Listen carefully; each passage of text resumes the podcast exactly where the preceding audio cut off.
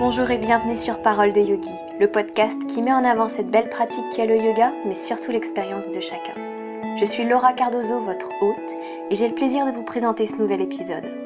Avant de présenter Maude, notre invitée, je me permets de vous signaler deux news. La première, c'est que le podcast est maintenant disponible sur Spotify.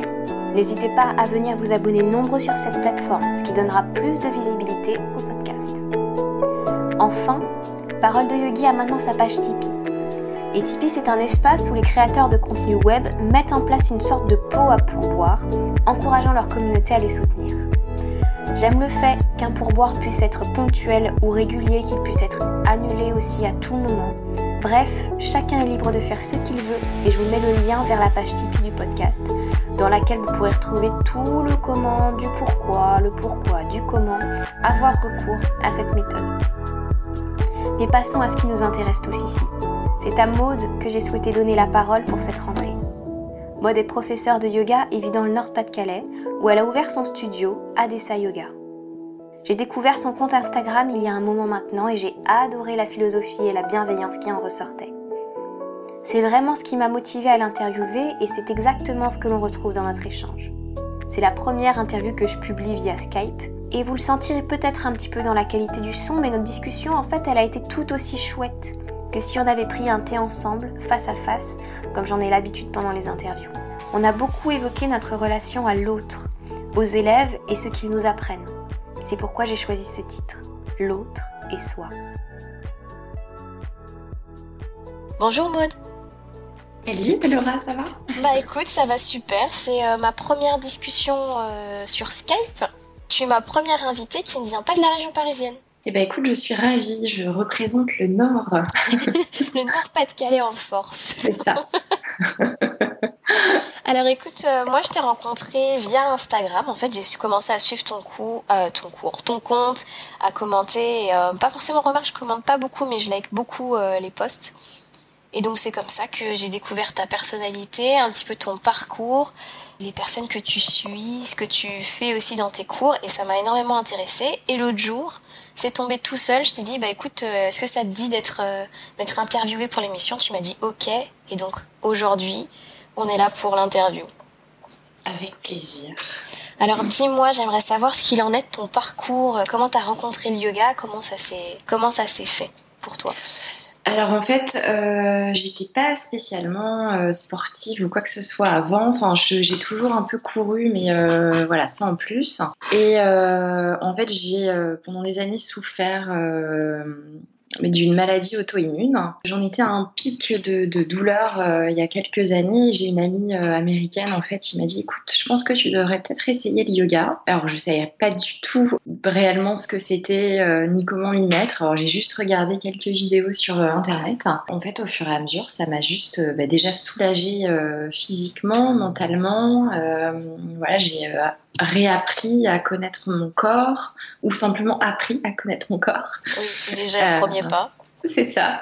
Et voilà, ça m'a fait énormément de bien. Et puis de fil en aiguille, euh, la pratique s'est intensifiée pendant quelques années jusqu'à me dire que voilà, le, le moment était venu. J'avais envie, euh, je savais pas encore si je voulais euh, être, devenir prof, hein, mais euh, j'avais en tout cas envie de me former pour euh, aller plus loin en fait, simplement dans ma pratique et dans, euh, dans la connaissance du yoga. Déjà pour toi. Déjà pour moi, ouais. Et, euh, et, voilà, donc du coup, j'étais partie me former euh, en Inde avec Samyak et je pense que tu en avais déjà parlé. Tu t'es formée que... avec Samyak Yoga Je savais aussi, pas. Aussi, bah oui. Mais c'est fou.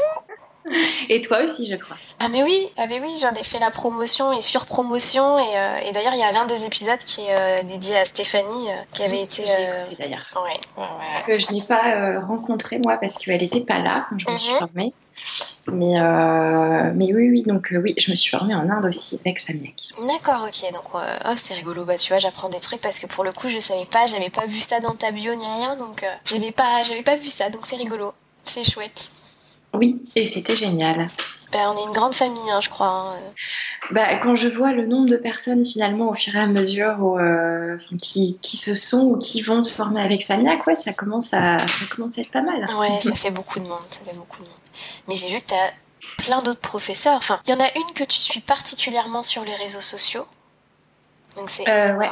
que tu, ouais. j'ai l'impression que c'est c'est vraiment c'est ta prof quoi. J'ai cette sensation-là, peut-être que je me trompe. Oui, non, non, t'as tout à fait raison. C'est ma prof. alors après, j'ai j'ai trois profs vraiment qui, enfin trois ou quatre, ouais, qui me on va dire, qui, qui m'accompagne dans ma pratique, c'est plus que m'accompagner. Mais euh, oui, il y a Elena Brower pour commencer, euh, Mati Ezrati, euh, qui elle est, euh, issue de l'Ayangar et de l'Ashtanga, hein, qui est l'élève des deux plus grands profs contemporains, euh, BKS Ayangar et Patabi Joyce. Mais ça se ressent un petit peu chez elle, elle est donc dans une espèce de, de science du placement et, et ça se ressent, je trouve. Ouais, elle est géniale. et puis euh, Catherine Pudding, que j'aime beaucoup aussi, qui est, euh, qui est très fun et, euh, et, qui a été formée avec Sean Korn, donc qui est quand même assez intense au niveau de la pratique. Mm. Voilà, mon professeur, mon inspiration, c'est Rod Striker, lui qui est issu de la lignée du Tantra Yoga. Donc Tantra Yoga, c'est pas du tout se mettre tout nu et faire des... Voilà, c'est ça. qui est vraiment ici, voilà, c'est euh, une sagesse ancienne et, euh, et euh, dont la pratique du, yoga est issue en fait. Tu as aussi aujourd'hui ton studio. Oui, j'ai ouvert le studio. en fait, quand je suis rentrée de Samiac, je savais pas encore exactement ce qui allait se passer et, et, ça a été assez évident au bout de quelques mois de d'ouvrir le studio. Alors j'ai vraiment commencé à taper parce que je suis dans une toute petite ville. Enfin, on a on est 30 000 à peu près. Donc c'était un pari parce que voilà, je savais pas du tout si euh, j'avais, euh, enfin j'allais avoir euh, des, élèves. ou pas. et, et voilà, ça, enfin j'ai commencé les premiers mois avec un élève parcours collectif. ce qui est ce qui est le cas de beaucoup de monde. C'est normal. Et puis euh, voilà, ça s'est euh, ça s'est rempli au fur et à mesure. Et, euh, puis là, bas ça va faire 4 ans, dans, un mois à peu près qu'on a ouvert. Mm. Ah, c'est magique. Ouais, c'est génial. Il y a marqué sous Adessa Yoga délicatesse, bienveillance et équanimité. Oui, c'est ça. C'est, ce sont tes, tes credos, c'est ce que tu essayes de partager? Oui, c'est ça. Euh, je pense qu'on a vraiment besoin d'un, bah, tous, euh, et puis euh, et puis de plus en plus peut-être d'un retour justement à, à la délicatesse, à la bienveillance, au fait de, de partager et, et d'offrir aussi une, forme de cocon et de d'endroit d'endroit en nous ou chez nous, ou par exemple là dans le studio un endroit voilà où on, se retrouve, où on est bien, euh, où il n'y a pas de, il a pas de jugement, de préjugés. Euh, J'aime dire à mes élèves que voilà, ils viennent, euh, ça fait un peu McDo quoi, mais ils viennent comme ils sont, ils viennent comme ils sont, et et de, de simplement vivre leur séance et de prendre soin d'eux. Exactement. Mm. C'est déjà un premier pas de, en général, de pousser la porte d'un studio. Il y a des gens qui sont assez qui sont assez timides, qui osent pas, qui ont peur du regard de l'autre et euh, c'est déjà un premier pas pour eux de franchir la porte d'un studio. Donc il faut leur apporter ce, cette bulle à part, quoi. Ouais, c'est ça, et c'est vraiment la volonté de créer euh, un espace euh, hors de, voilà, hors des difficultés, on va dire, et des turbulences du monde, un endroit dans lequel les, les personnes peuvent se sentir bien. Et du coup, j'ai vu que tu proposais aussi pas mal de trucs. Euh, donc, tu proposes du vinyasa et du slow flow. Oui, alors ça c'est une petite invention de Oui, je, je connais pas. alors en fait, euh, ouais, parce que le, le vinyasa, donc euh, moi j'ai été formée chez Saminac à l'Ashtanga à la base. Mhm. Le, et donc au vinyasa euh, par conséquent, c'est euh, vraiment une pratique que voilà que j'affectionne et que surtout que j'affectionnais parce que je me suis aussi rendu compte que elle n'est pas du tout adaptée à tout le monde. Ah oui, bah, c'est clair. Euh, elle est très très exigeante physiquement euh, et j'avais vraiment envie de la décliner dans une forme douce, d'où le slow flow. Mhm. Euh, qui soit beaucoup plus adapté à chacun, euh, avec euh, un, un, flow, un, un, rythme plus lent, des postures euh, un peu moins difficiles et, et avec la volonté d'adapter le yoga à tous et, et, aux besoins de chacun. D'accord, parce qu'effectivement, moi, ce que je vois avec des profs de d'ashtanga, c'est qu'il y a quelque chose de comment dire ça, je de presque militaire Tu vois ce que je veux dire dans la, dans l'approche de la posture et tout ça? J'ai eu à mon cours une, euh, une élève, alors moi je pensais que c'était une élève, qui venait pour un cours d'essai et euh, je la vois sur son tapis et il y avait quelque chose de religieux, de très très beau dans sa pratique. Et dans mhm. toute sa posture, quelque chose de très rectiligne, euh, à angle droit 90 degrés, absolument parfait. Et je me disais, mais, je me disais, mais, waouh, elle, elle était à la fois bluffante et presque un peu presque flippante. Mm. parce que ça en était presque trop. Et au final, euh, à la fin du cours, elle est venue se présenter à moi en me disant euh, Bah voilà, je suis professeur de Ashtanga, je viens tester et l'ambiance du studio et les cours et tout ça. Et c'est là que je me suis dit que, en la voyant, même dans sa posture face à moi, elle avait un truc où, c'est le cou extrêmement étiré, le dos parfaitement droit, les épaules très très euh, très très basses, une posture très étrange, enfin où en fait ça manquait d'une certaine souplesse et d'un certain d'une certaine ouverture de quelque chose de de, de l'ordre de l'acceptation. Alors je sais pas si c'est le cas de quelques personnes ou si c'est la pratique mhm. qui induit ça. Je sais pas quel est ton ressenti par rapport à ça. Mais je me suis dit que l'ashtanga avait quand même ce truc de placer très fermement mais parfois ça manquait d'ouverture mais je pense que c'est vraiment euh, hyper rigoureux. Et en voyant aussi euh, l'évolution de ma propre pratique, je pense que euh, on a finalement besoin peut-être d'une certaine pratique à certains moments et que de toute façon elle va aller en évoluant. Quand je j'étais voilà en souffrance physique et du coup aussi en souffrance morale, hein, je pense que je me suis retrouvée aussi dans l'ashtanga parce que comme il y a cette euh, rigueur et cette exigence et que les postures au fil des séances sont toujours les mêmes, euh, ça crée pour moi un certain équilibre et aussi le fait de finalement ne pas me poser tant de questions. Je me connectais au corps, un peu à ma respiration et voilà, c'était assez. Euh, et puis finalement, c'est une pratique que j'ai euh, assez rapidement quittée pour euh, trouver quelque chose de plus fluide avec le vinyasa. Et je disais à un moment sur les réseaux sociaux qu'aujourd'hui, je faisais du yoga méné. ah ouais, j'ai lu ça. Ça m'a fait. Ouais. Mm. Et j'ai une élève qui m'a répondu mais non, tu fais du yoga mature. Alors j'ai trouvé ça très mignon. et en fait, j'alterne vraiment j'alterne vraiment les pratiques. Aujourd'hui, je me retrouve beaucoup plus dans une, euh, dans une pratique qui va vraiment allier la synchronisation du mouvement et du souffle, euh, qui est beaucoup plus lente, moins physique. Euh, en apparence, je vais pas me, mm-hmm mettre la tête à l'envers ni le pied derrière la tête. Voilà, des choses comme ça. ça, ça arrive que je fasse des inversions, mais je vais euh, plus aller chercher même en, interne en travaillant sur euh, les bandas, en travaillant sur la rétention du souffle. Ouais, voilà, finalement un travail qui est beaucoup plus interne qu'avant, qui euh, où, je, cherchais plutôt à, à renforcer le corps physique. Mais quelque part, il y a dans ce que tu décris, en fait, c'est simplement une question de d'avoir compris les enseignements de telle pratique et d'avoir besoin de passer à autre chose pour euh, et chacun son chemin. Il y a des gens qui vont faire un chemin un peu euh, différent, qui vont passer du hatha vers le vinyasa, puis ils vont aller vers l'ashtanga, etc. Ils vont jongler entre ces trois-là. Toi, t'as plutôt préféré, enfin, ton parcours à toi, c'est plutôt ashtanga vers quelque chose de plus souple. Oui, c'est ça. Je pense que c'était quelque chose de très physique parce que j'avais besoin de me reconnecter au corps. Et là, la pratique me pousse vraiment vers euh, vers quelque chose de plus interne, méditation, yoga nidra, relaxation. Et je pense que c'est aussi une façon, moi, où, je m'assouplis dans ma façon aussi de, penser, de considérer euh, le yoga, moi-même, l'autre aussi. Et puis je pense que de temps en temps, j'ai quand même envie de revenir à une pratique physique également. Mais, euh, mais c'est là, en tout cas, que s'oriente ma pratique pour l'instant. Et c'est vers là que tu orientes tes élèves aussi, du coup. Oui, euh, alors justement, c'est un peu compliqué parce que euh, il y, a forcément des élèves qui eux adorent euh, le côté vinyasa et très physique.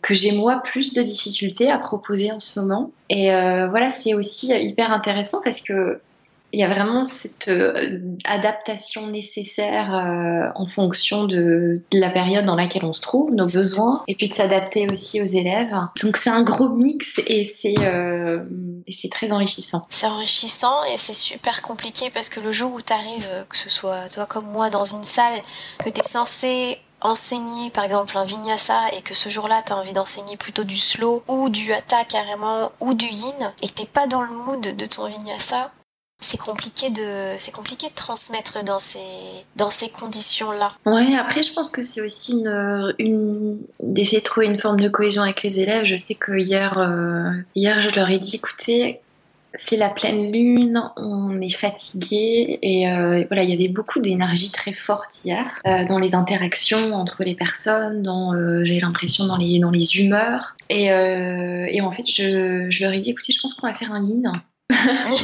On va faire une séance de yoga au sol avec des étirements longs et profonds. Et, euh, et finalement, je, je, pense que tout le monde a, a, été plutôt content de cette séance. Donc, Ça, euh, ils ont, ils ont, ouais, ils ont un, comment dire, un open mind.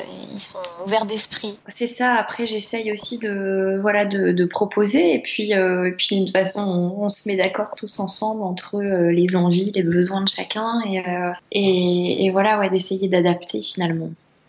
De toute façon, c'est le maître mot, je pense, de, de notre pratique, c'est d'adapter ou d'essayer d'adapter au maximum, ce qui est compliqué. Tu proposes aussi du yoga du son, tu travailles énormément avec les huiles essentielles.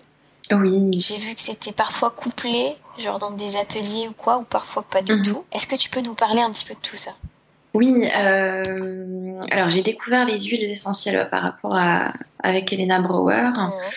Euh, je sais plus quand, il y a deux ans à peu près, à Londres. Euh, bon, J'avais passé trois ou quatre jours et euh, elle avait accompagné en fait les pratiques avec les huiles essentielles. Et j'avais trouvé déjà ça passionnant.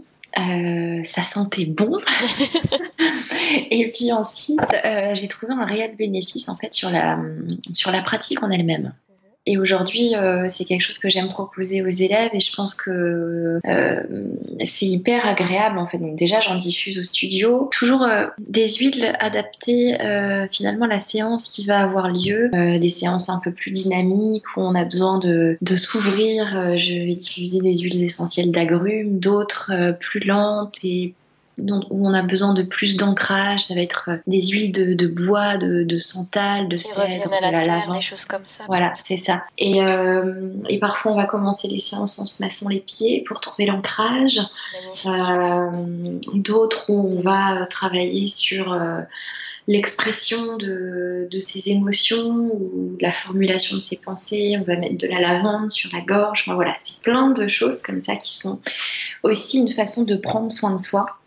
Et, euh, c'est vrai que c'est un partage. euh, un partage adorable en fait euh, avec les élèves. Donc voilà, il y a tout ce côté huiles essentielles et puis oui les, ateliers, j'essaye de, il y a vraiment de, de tout euh, qui, qui permettent de travailler plus en profondeur sur certains sujets. Donc euh, ça va être le dos ou la digestion, etc. Et voilà, tu as parlé du yoga du son euh, qui aura lieu, je crois, en octobre. Et Ouais, j'aime bien mêler les univers en fait. et, et donc oui, là j'ai en fait j'ai un bol chantant qui a des, qui des, tu sais les bols en cristal, je sais Mhm. pas si t'as déjà, ouais. Ouais, ouais, je vois très bien.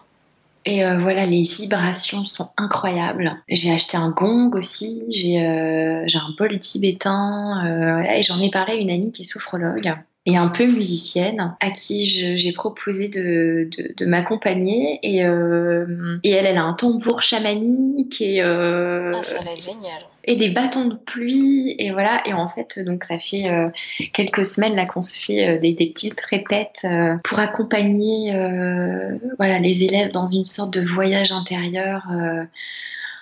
En fonction des sons qui vont les se ramener soit à la terre, soit aux pulsations cardiaques. Euh, Enfin, il y, a- il y a vraiment tout un travail là-dessus et, euh, et une pratique de yoga nidra préalable. Et, euh, voilà, on, essaye, on espère les, les emporter loin. Ah, ça va être, ça risque d'être magique, en fait, carrément. On espère, ouais.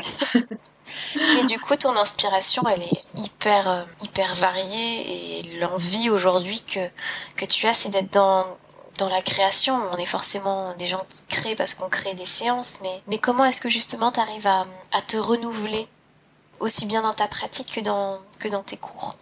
Ah, quelle question. Euh, c'est pas tous les jours évident. Euh, J'ai euh, à peu près entre 18 et 20 cours par semaine. Hum, c'est énorme. Wow. C'est énorme, ouais. J'ai des personnes qui viennent deux ou trois fois par semaine parfois, D'accord. Euh, à qui je m'efforce de toujours proposer des séances différentes. En fait, euh, je n'ai jamais, depuis quatre ans, fait, je pense, une fois la même séance. La clé, c'est ma propre pratique, je crois. Le fait de, toujours pratiquer quelque chose différent, d'aller euh, chercher dans, plein, euh, plein d'inspirations. Je, j'essaye de lire beaucoup, de, de m'intéresser à ce que, euh, bah voilà, il y, a Instagram et c'est aussi un super outil pour ça. Il y a plein de, femmes tellement passionnantes. D'hommes aussi, mais que je suis pour ma part un peu moins dans le yoga en tout cas, et, euh, et, qui inspire à, toucher à tout et à s'intéresser à tout. C'est une, source d'inspiration et de renouvellement quotidien en fait. Hein, donc ouais voilà, je pense que c'est vraiment le fait de, de toucher, d'essayer de toucher un peu à tout et, et en fait tout m'intéresse. Et j'essaye de, voilà, de prendre toute cette richesse, euh, de, de l'assimiler et puis, euh, et puis de la partager euh, avec les élèves qui m'inspirent eux aussi finalement tellement au quotidien. Ça aussi, j'avoue que ça fait partie des... Des fois, il suffit juste de voir une personne, sa posture ou juste ce qu'elle dégage et tu connais la direction de ton cours ou tu connais. Enfin, c'est mm. vrai qu'ils sont inspirants ou même certains retours après les cours. Oui, et les histoires de vie aussi.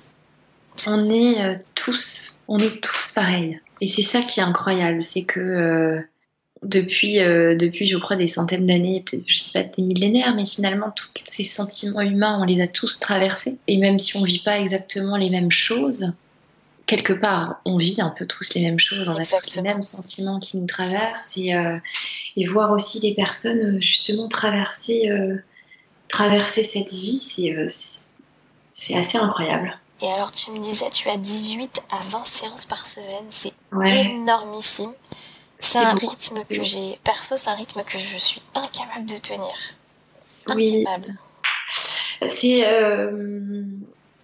c'est difficile. Après, j'ai essayé de vraiment adapter euh, mes horaires pour euh, pouvoir garder du temps pour moi. Mhm. Et euh, je travaille majoritairement l'après-midi. Je travaille que le mercredi matin et le samedi matin. Et le vendredi aussi, en fait. bah, finalement.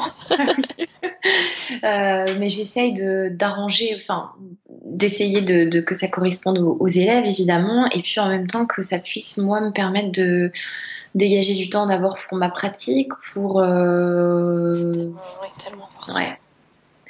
Oui, c'est essentiel et euh, ouais, c'est beaucoup et je pense que je, je, trouve de plus en plus mon rythme et je suis, euh, pour l'instant, nous ne sommes que le 25 septembre, je suis moins fatiguée mais bon, voilà, après, euh, j'ai une liste d'attente sur les cours particuliers qui, euh, qui est longue et, et, euh, et j'ai pas envie de, non plus de, de, fin de, de dire non. Et, ouais, et en même temps, c'est compliqué aussi de savoir se préserver et de dire non, justement.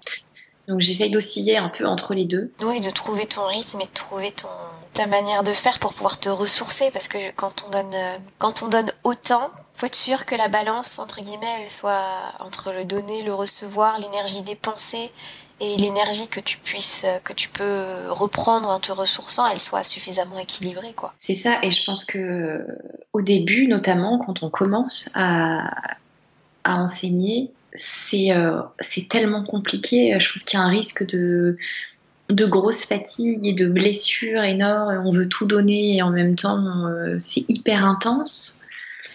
Euh, parce que le corps n'est pas habitué. Et puis euh, c'est aussi, je pense, euh, bah, tous quand on commence à être prof de yoga, c'est une nouvelle vie. Et, et ouais, c'est hyper fatigant au départ, hein, hyper exigeant.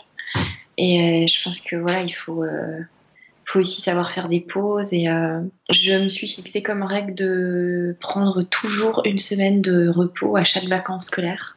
Et parfois, je craque et je me dis non, je suis en forme, je n'en ai pas besoin, grosse erreur. Oui, c'est clair. Je, je, suis fatiguée en fait. Euh, et donc voilà, c'est vraiment euh, quelque chose que j'essaye de respecter. Je prends cette semaine-là et point. Parce que sinon, on s'en sort pas. Et... Mais c'est vrai que c'est compliqué. J'ai une fâcheuse tendance à euh, me dire oh bah tiens on est samedi après-midi mais je vais juste travailler un petit peu et puis ça prend des proportions et pareil le dimanche et ouais c'est d'essayer de sortir de, je travaille tout le temps, mais c'est pas évident. Bah, c'est pas évident parce que c'est un travail passion. Donc, à partir du moment où c'est un travail passion, tes heures, tu les comptes pas. Et au final, beaucoup de gens pensent que le yoga, enfin, des gens qui n'ont aucune idée de ce qu'est être professeur de yoga sont capables de te dire que euh, c'est tranquille, tu fais quelques cours, mais derrière, t'as... non, c'est tout sauf tranquille. En plus, toi, tu gères un studio, donc j'imagine même pas tout ce qui est paperasse, etc. Enfin, euh, voilà. Stress. Voilà, tout ça. Puis le fait, bah, voilà, d'avoir, euh, d'avoir des choses à payer, des choses, voilà, c'est énormément de boulot.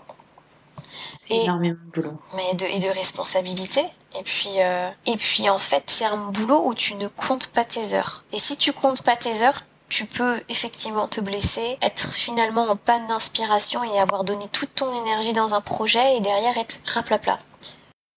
Ouais, et c'est ça, c'est être euh, à la fois disponible et en même temps serein, savoir euh, guider, euh, parfois aussi être de bons conseils, être en forme, pas forcément se laisser envahir ou déborder et puis Comment et puis, ouais, a, envahir Je, n'ai pas encore de réponse à cette question. Mince euh, Mais euh, bah, je pense que. Alors, essayer de se fixer des limites. Mm. Euh, et puis être honnête aussi. Euh, je pense que je j'essaie de, le dire aujourd'hui à mes élèves, ce que je n'osais pas faire avant. J'ai, euh, un rapport proche avec euh, avec beaucoup d'entre eux et, et j'ai, pas mis de limite au départ. Et en fait, à un moment, j'ai commencé à gérer des, des, textos et des appels le dimanche ou le soir à 21h ou le matin à 6h, le jour de Noël, enfin. Ah oui, d'accord. Ouais, et euh, oui, oui, voilà. Et, à un moment, j'ai dit, j'ai dit stop parce que euh, c'est trop et euh, et, et c'est aussi une notion de respect, c'est-à-dire de, de respect de moi et puis et puis de dire à mes élèves, je vous adore. Mais mais c'est pas c'est pas jouable pour moi de d'être euh, en tout le temps connecté parce qu'il faut aussi que je puisse avoir du temps où je peux me retirer d'une façon. Et voilà, ouais, c'est une gestion qui est compliquée. En même temps, tu as toujours envie d'être présent et d'un autre côté, il faut que tu acceptes de lâcher un petit peu. Et... et puis la question, c'est aussi quel est ton rôle en tant que prof de yoga? Jusqu'où tu peux accompagner les gens et jusqu'où est-ce que tu as la liberté euh, de les guider quelque part sur ça. C'est une question qui s'est posée aussi euh, de mon côté où mhm. j'arrivais en cours avec une personne qui avait euh, fortement besoin de d'éclairage et qui me le réclamait et, voilà, qui était en demande de ça. Mhm. Et je finissais par créer des cours exprès, donc vraiment dans ce, c'était des cours particuliers, donc vraiment dans cette optique d'aller dans des déblocages, etc. Et à un mhm. moment donné, en moi-même, s'est posé la question est-ce que c'est bien ton rôle? Est-ce que tu es sûr que là, tu es dans de entre guillemets quelque chose de thérapeutique ou est-ce que tu vas pas trop loin et ça déborde pas tes compétences et ton, et ton savoir et, ton éthique. Euh, c'est compliqué. Hein. C'est ça, c'est. Euh, je pense que euh, il faut aussi qu'on se rende compte qu'on n'est pas thérapeute. Ouais. Et je pense qu'on peut aider. Je pense qu'on peut guider d'une façon vers vers certaines choses ou je pense simplement d'être à l'écoute. Hmm. je pense que notre rôle surtout c'est celui-là. Et ensuite, je pense que les réponses pour, euh, pour les élèves vont euh, simplement se dévoiler d'elles-mêmes. Et, euh, et voilà, c'est on a, on a ce côté physique, on a ce côté pratique physique. Je pense que la méditation et la relaxation peuvent aussi énormément aider les gens.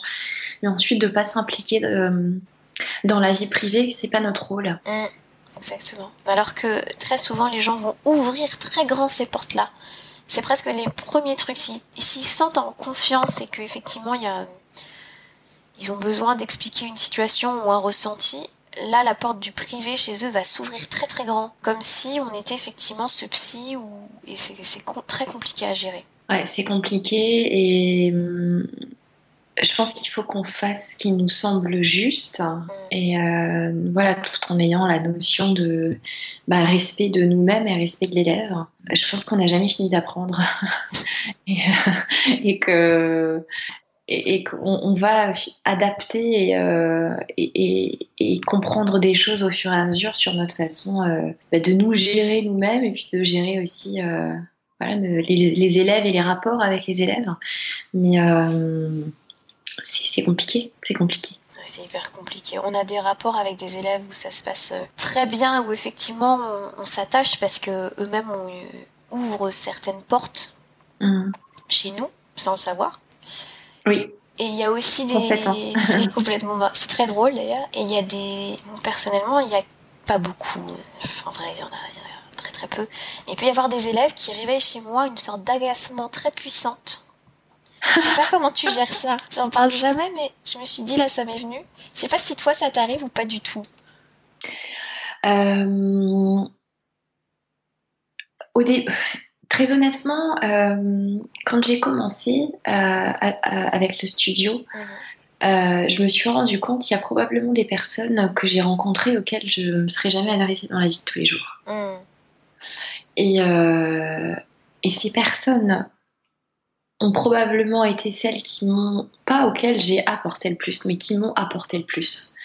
qui m'ont bouleversée par leur humanité, par par leur générosité, euh, qui m'ont montré aussi une façon de, voir les choses euh, dont je ne me rendais pas compte avant. Et, euh, et ça, c'est passionnant. Et ensuite, il y a des élèves forcément, mais avec qui on a moins d'atomes crochus, avec lesquels on a moins d'infinité au départ. Mhm. Je pense que c'est aussi hyper révélateur de ce qu'on c'est un enseignement par rapport à nous-mêmes. Exactement. Bah, Parce que pourquoi est-ce que cette personne t'agace finalement? Ah, C'est ça qui est intéressant. C'est qu'est-ce que la personne me renvoie de moi ou qu'est-ce qu'elle me renvoie de ce que je ne veux absolument pas être aussi? Ce genre de choses, ou ce que je n'accepte pas d'être aussi. Enfin, il y a plein de. Absolument, et puis nos croyances. De peut-être, euh, est-ce que c'est comme ça qu'il doit être un élève, ou est-ce que c'est comme ça qu'on doit pratiquer, ou. Euh, et si l'élève n'écoute pas exactement ce que je dis ou fait pas exactement ce que je lui demande, pourquoi est-ce que, euh, est-ce que ça m'agace autant? Voilà, c'est. Euh, ah, ça découle, ça, découle de beaucoup de questions. Pour l'instant, j'ai pas tout à fait les réponses par rapport à ça. Mhm. Mais, euh, mais c'est vrai que bon, après, on est humain. Je veux dire, c'est c'est pas pour autant que l'élève, je vais pas du tout le prendre en compte. Il y a absolument pas cette dimension-là. Mhm. Mais mais c'est vrai que ça pose question chez moi de me dire, est-ce que je suis la seule? En gros, il y en a qu'un, il y en a qu'un qui, qui J'ai un, un, une élève qui est, qui est comme ça et euh, la question c'est est-ce que je suis la seule en fait ou pas du tout? Non, tu n'es pas la seule. Je pense qu'on a tous forcément euh, des des rapports euh, plus faciles avec certains qu'avec d'autres. il y a cette phrase de Yogi Bhajan qui est absolument magnifique qui dit je ne suis pas un homme, je ne suis pas une femme, je ne suis pas une personne, je suis un professeur. Et dans ces cas, j'essaye toujours de m'en rappeler. Euh, il n'y a pas de, il pas censé y avoir de d'ego, euh, de, de comparaison, d'essayer d'assimiler euh, de qui on est avec l'autre, avec l'élève.